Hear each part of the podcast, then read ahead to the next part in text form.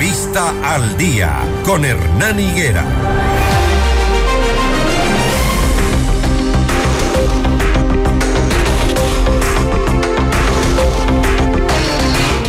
Las 6 de la mañana, 31 minutos, 6 de la mañana, 31 minutos. Amables oyentes, la situación política del país es cada vez más complicada, más preocupante. Nos tiene en mayor incertidumbre. De hecho, el riesgo país ha subido en las últimas horas en 83 puntos. Estamos por los sobre 1.700 y eso no le hace bien al Ecuador.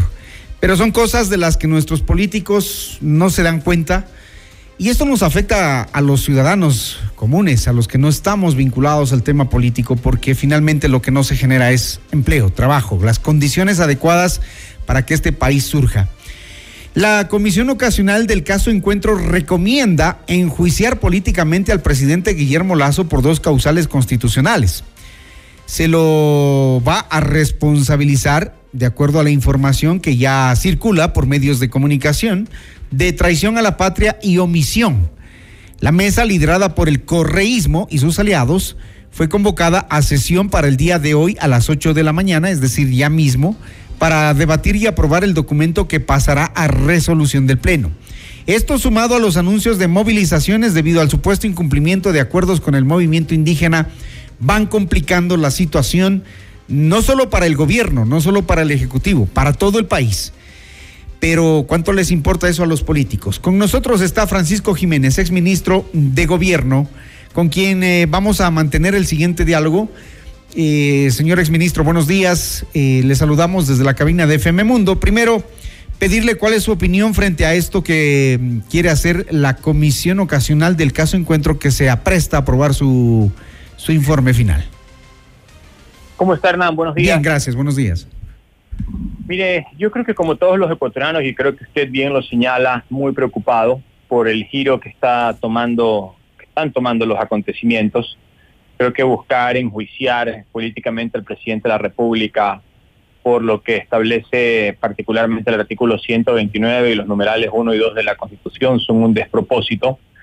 Si bien es cierto, la Asamblea está eh, en su potestad de llevar a cabo una fiscalización política, eh, tergiversar las condiciones de ese análisis, tergiversar las condiciones de esa fiscalización, establecer eh, vínculos presuntivos con cargos serios, como lo está intentando hacer este informe de, traición a la patria y, tratando de adecuar forzadamente las circunstancias a supuestas infracciones de cohecho, de concusión y peculado, sin tener ningún parámetro concreto de relacionamiento entre una cosa y otra, me parece que lo único que hace, como usted bien señala, es generar inestabilidad política, es complicar la situación de los ecuatorianos, es afectar las circunstancias de trabajo y de gobierno de un, de un presidente democráticamente electo y de un gabinete que tiene legitimidad para, para gobernar con el liderazgo del presidente Lazo.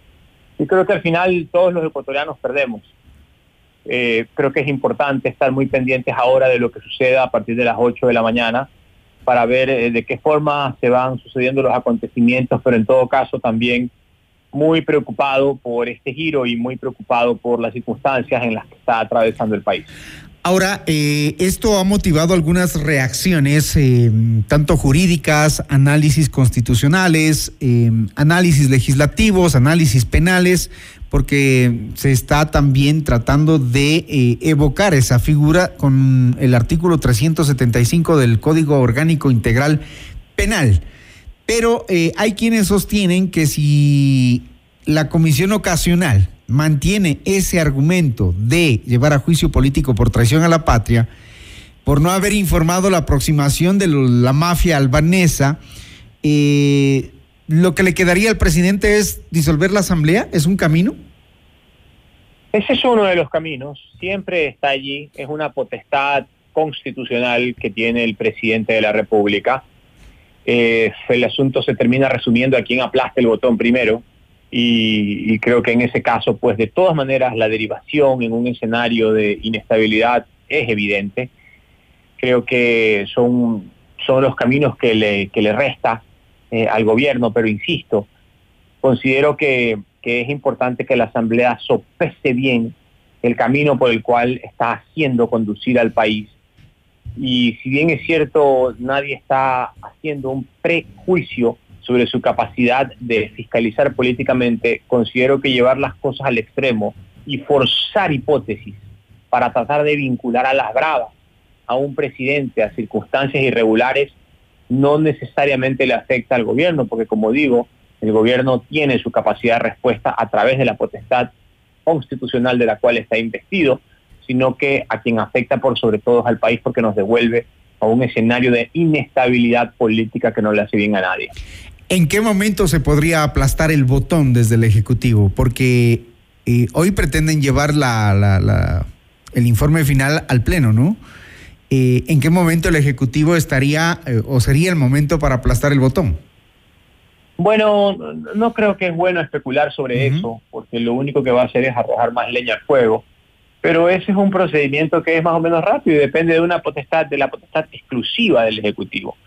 Eh, no nos olvidemos que ahorita de lo que se trata, de lo que va a hacer la Asamblea, es analizar el informe, ver la manera en que lo adopte, luego ese informe tendrá que ser sometido al Pleno para consideración de los asambleístas y pronunciamiento de los asambleístas. Entonces... Hay unas cuantas horas más.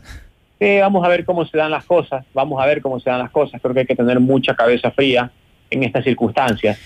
Creo que igual todavía resta una circunstancia de debate eh, yo tengo la esperanza de que se discuta con mayor sensatez sobre los contenidos de ese informe y que esas recomendaciones que por ahora existen allí en el informe pues se eliminen eh, por otras que den mejor cuenta de la realidad y que sobre todo no establezcan hipótesis forzadas como aparentemente hasta ahora sería la, la línea. Creería que usted, Francisco, es muy optimista, en cambio la ciudadanía es pesimista porque vemos que eh, paralelamente se ha lanzado acusaciones también de que este mismo señor Cortázar, que aparentemente era el operador de esta trama de corrupción que involucra a eh, exministros de este gobierno que ya se han ido, exfuncionarios de este gobierno que andan por los techos, también habría estado aportando en campaña electoral en, en el correísmo. Hay alguna legisladora por ahí que ha salido en redes sociales admitiendo que recibieron plata de estos mismos aportantes. Es decir, la mafia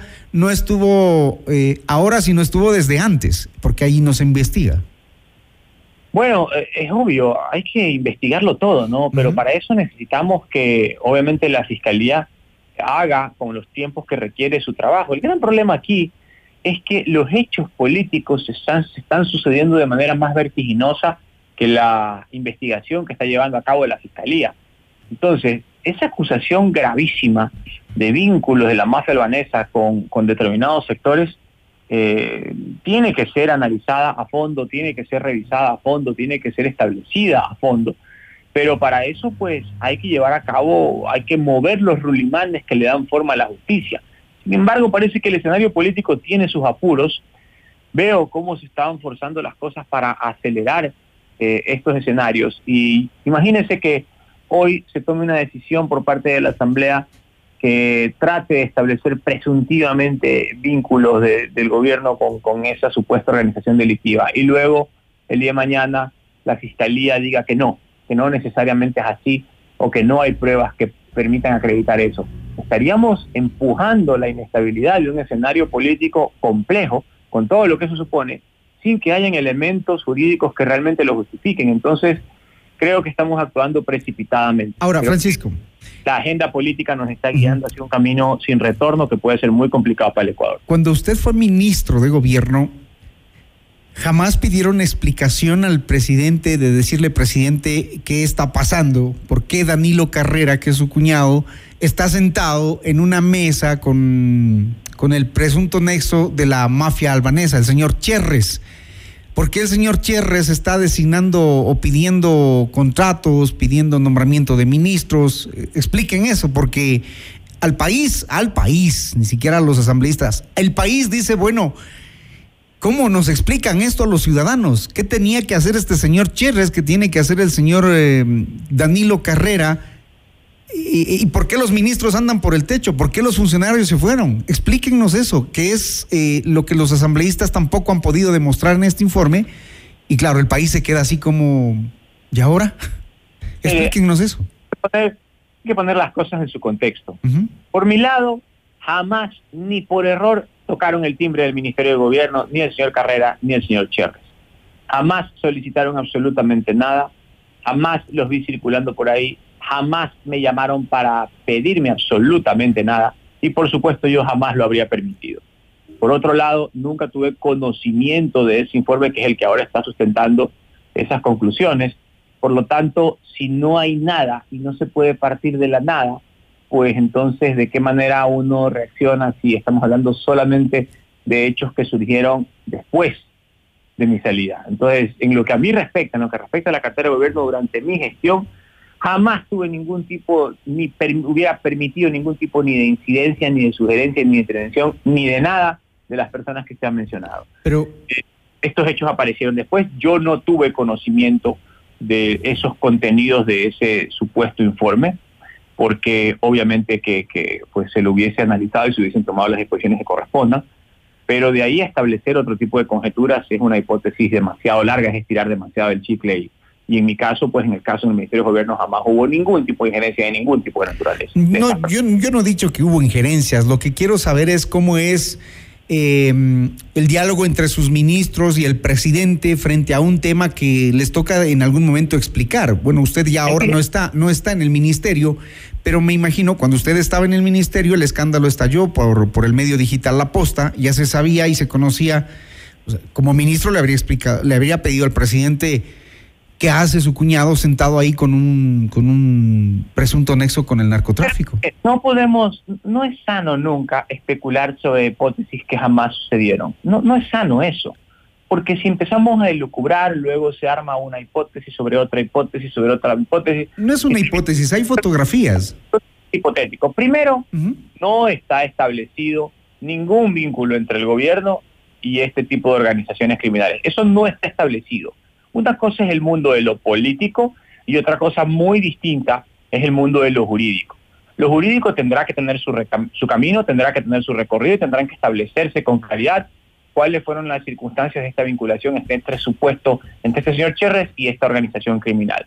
De ahí a que eso tenga una trascendencia en el gobierno, o se haya vinculado de alguna manera con el gobierno, o que alguien lo haya utilizado ahí, eso no está establecido. Y como le repito, y quiero ser enfático en eso, jamás ni en el ministerio, ni en el palacio yo vi, ni siquiera caminando por estos pasillos a estas personas que se están mencionando, y menos aún tuve conocimiento de que tengan ningún vínculo con el proceso de toma de decisiones en el gobierno, y eso tengo que reiterarlo de manera enfática. Y eso ni se ha aprobado, ni se ha establecido, ni se ha acreditado por ninguna manera. Por lo tanto, por eso es que lo jurídico tiene que aparecer con mucha más contundencia que lo político, porque lo político tiene sus intereses, tiene sus tiempos y tiene sus plazos y tiene sus objetivos.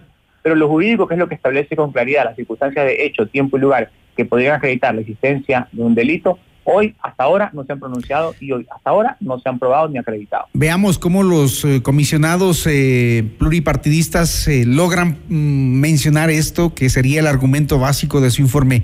Es pura coincidencia que se dé este hecho de la comisión parlamentaria con el anuncio de las organizaciones indígenas de ir a movilización? Mire, como dicen en mi barrio, coincidencias en Pascuales. El año pasado, eh, durante las marchas de junio del 2022, hubo protestas graves en las calles, hubo un intento de revocatoria del mandato en el Consejo Nacional Electoral, hubo al mismo tiempo un intento de, impeachment, de, destitución del presidente en, la, en la Asamblea, todo se lo sorteó, todo se lo enfrentó. Hoy resulta que también hay declaraciones fuertes de las organizaciones sociales en los diferentes medios de opinión pública, que también se quieren estar las condiciones de una nueva movilización y a su vez también aparece una comisión ocasional generando un informe gravísimo en estas condiciones. Entonces, eh, creo que se está tratando de replicar un escenario que ya se vivió el año pasado con nuevos elementos, con nuevas supuestas consideraciones, pero básicamente dentro del mismo cargamontón que se intentó el año pasado. Así que eh, me parece que habrá que estar muy atentos y, por supuesto, todo el apoyo al gobierno del presidente Guillermo Lazo, que es un gobierno democráticamente electo para sortear estas diferentes circunstancias que hoy por hoy eh, los actores políticos están tratando de fraguar de manera eh, no novedosa, porque ya sucedió el año pasado, pero sí de manera repetida e insidiosa. Termino con esto, exministro Francisco Jiménez. Los diálogos con el sector indígena finalmente no han dado resultados, las comunidades indígenas siguen en la misma pobreza, eh, las condiciones de vida no han cambiado, no ha habido control de precios, no hay facilidades para que saquen sus productos al campo, es decir, eh, ¿no hay razones para protestar? Mire, ni el mundo se hizo en un día, ni los problemas del Ecuador de 150 años pueden solucionarse en una semana. Yo le digo algo, el 30 de junio pasado, que terminaron, eh, que concluyeron las manifestaciones, se firmó un acta por la paz, que luego abrió un espacio a 10 mesas de diálogo que duraron 90 días. Se llevaron a cabo 218 acuerdos, 6 en banca pública, 20 en fomento productivo, 11 en energía, 33 en seguridad, 43 en salud, 55 en derechos colectivos, 4 en subsidios, 5 en control de precios, 14 en empleo y 27 en educación. De esos 218 acuerdos, más del 80%, exactamente el 83% está ejecutándose sin ningún problema. De eso han hablado inclusive las nuevas autoridades del ministerio. El Ministerio de Gobierno implementó ya en esa época, bajo mis auspicios, un proceso de implementación, seguimiento y monitoreo de cuáles acuerdos estaban avanzando, cuáles estaban quedados y cuáles merecían algún tipo de impulso. Y estableció cuatro categorías distintas de acuerdos. ¿Qué quiero decirle con todo esto? Aquí ha habido un proceso serio de seguimiento, ejecución, implementación, cumplimiento de la palabra y por supuesto este cumplimiento con los 18 millones de ecuatorianos. Muy bien.